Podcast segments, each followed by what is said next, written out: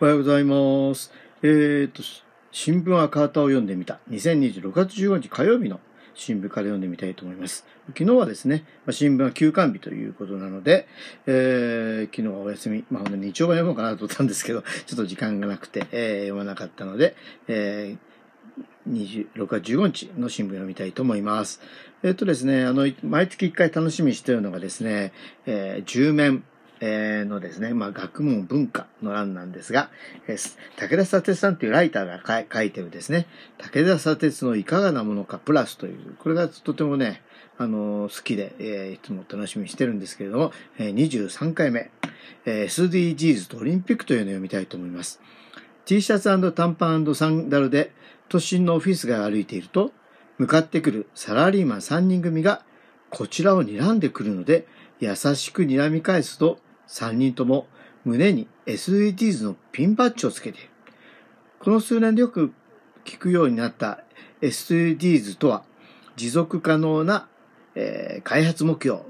えーサスタタサスタナブルディベロップメントゴールズとかいうことですかね。のことで、具体的に17の目標が定められている。影ある資源を守り、次の世代のより良い地球を残すため、個々人ができることをやらなければならない。もちろんそこへの異論はない。だが、最近では上辺だけ環境問題に対して熱心に取り組んでいるというと見せかけ、企業や組織のイメージアップのために使うグリーンウォッシュなることも出てきている。で、その SDGs のピンバッジをつけている3人目が吸い込まれていったのは、東京オリンピック・パラリンピックのスポンサーとなっている大企業だった。今コロナ禍で開催可否が議論されている東京五輪だが、そもそも商業化した運動会が持つ問題点は感染症対策以外にも無数に存在している。それこそ SDGs の17目標と照らしてみると問題が具体的に浮き彫りになる。いくつか並べてみたい。SDGs の目標の3番目ですね。すべての人に健康を特しよう。新型コロナのワクチン接種について、五輪選手、関係者に優先的に接している現状。安心安全と繰り返しながら五輪関係者を優遇する。これは全ての人にという目標から大幅にそれるだろう。5、ジェンダー平等を実現しよう。2月上旬の森喜朗組織委員会会長、当時の女性別発言を思い出せば、これほど平等から遠い組織もない。スポーツ界では男女の賃金格差深刻だ。先日アメリカのメディア、ス,、えースポーティ、スポーティオ、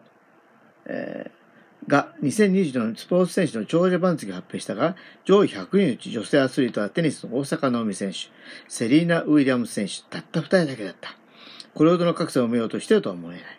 11、住みつけられる街づくりを。オリンピックを招致した都市は、えー漏れなく下品なスラップビルドを繰り返す。東京五輪を招致した当時の東京都知事、猪瀬直樹は、ツイートで、2020年、東京五輪は神宮の国立競技場を、えー改築するが、ほとんど40年前の五輪施設をそのまま使うので、世界一金のかからない五輪なんですと述べていた。結果どうなったか。そのまま使わない。とにかく金のかかる五輪となった。